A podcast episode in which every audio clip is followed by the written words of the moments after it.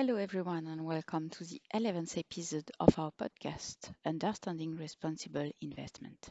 I am Dorothée Chapuis, Head of CSR for Societe Generale Private Banking Luxembourg, Monaco, and Switzerland. In this episode, we will discover the meaning of the temperature of an investment portfolio. And I'm very pleased to welcome Florent Deixonne, Head of SRI at Lyxor, Societe Generale Group's asset management company. Hello, Florent. When we talk about climate, we obviously think about global warming. The Paris Agreement of 2015 had set an ambition to limit the increase in temperature to 2 degrees Celsius or even to move towards the objective of 1.5 degrees Celsius compared to the pre-industrial area by 2100.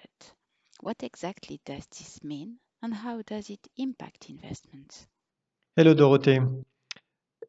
So we have to reduce greenhouse gas, and as an investor or asset manager, we have to realize uh, that investing in a portfolio is investing in a set of uh, companies that have activities that have an impact on global warming.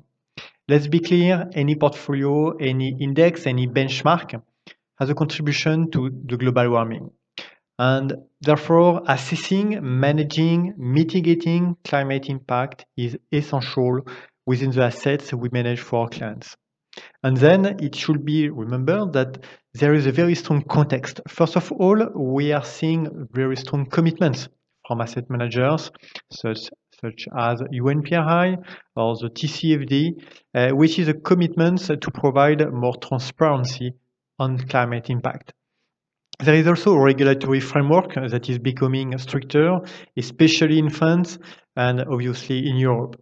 And finally, of course, there are the client needs who are in favor of the need to have a benchmark in order to assess the impact of their investments. All right, so how can one accurately assess the potential impact of one's investments on global warming? At Lyxor, we have chosen as an impact indicator the temperature which we propose to calculate for a portfolio, a fund, or an index. This temperature translates the euros or dollars invested into the degree of global warming. And I'm sure, Dorothée, that this simple indicator will become universal, easily understandable from institutional clients to individual clients.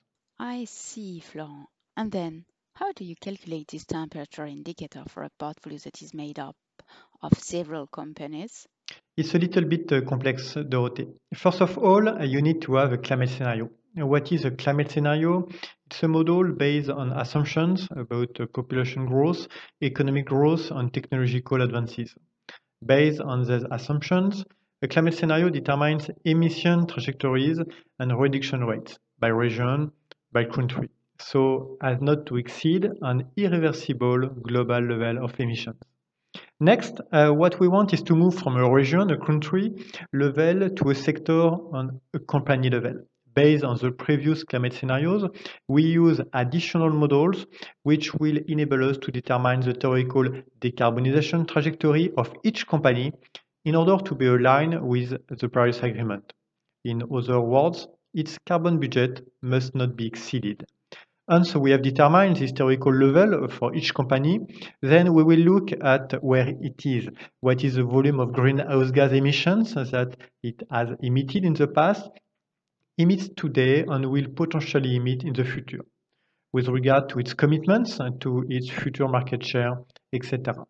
By comparing this volume of emissions with its historical budget, we can say the, whether the, the, the company is in line or not with the Paris Agreement. As you can understand, this goes far further than calculating a simple carbon footprint reflecting the past, because in this case, uh, we analyze a trajectory that takes into account future emissions and climate alignment with the Paris Agreement. I understand. So this is an analysis that you do not undertake. How do you translate that to the portfolio level? As you can understand, um, Dorothée, the temperature of a portfolio is therefore the aggregate result of the emission trajectories of all the emitters in the portfolio. A high portfolio temperature may mean that emitters are not collectively aligned with the Paris agreements or that a few emitters that are not aligned with the Paris agreement have a significant impact on the portfolio and cancel out the emission reduction efforts of the other emitters into the portfolio. So, Florent, how do you lower the temperature of a wallet? I will speak uh, as a former fund manager. If I had to reduce the temperature of my portfolio, I can, for example, choose the, to invest in companies that help mitigate climate change. For example, those that develop low carbon technologies or that provide green products and services, such as wind energy or battery storage solutions. Or I may prefer those that already have a trajectory aligned or close to the Paris agreements. But uh, I must also not forget the players who, who are in transition because uh, it's also and sometimes mainly them who will reflect the economy of tomorrow.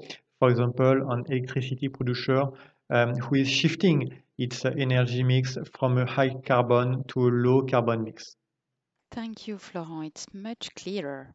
So, as an investor, I will be able to know the global warming trajectory for my portfolio and integrate this data in my decision criteria, in addition to my risk appetite or investment horizon. This podcast is part of a series of episodes to better understand responsible investment. It's available through our program Private Talk by Societe Generale Private Banking on Spotify and Apple podcast streaming platforms. Subscribe now to be notified when the next episode is released and spread the word. You can find the script for the episode on the Societe Generale Private Banking website www.privatebanking.societegenerale.com.